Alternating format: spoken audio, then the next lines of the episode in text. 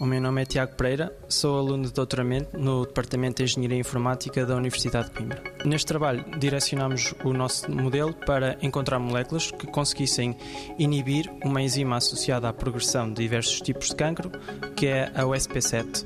Basicamente, o aspecto diferenciador desta investigação uh, foi o facto de introduzirmos informação sobre os perfis de expressão génica, que basicamente o nosso objetivo era não só inibir eficazmente uh, a enzima, mas também minimizar os efeitos secundários associados a este tipo de terapêuticas.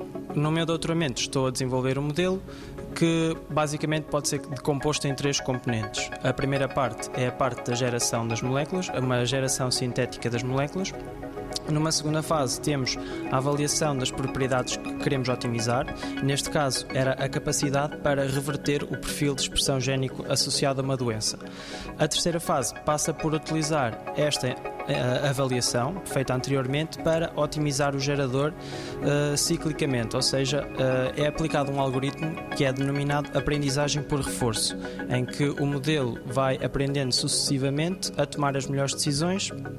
Neste caso, aprende com base na avaliação a gerar as moléculas mais indicadas para a otimização dos objetivos.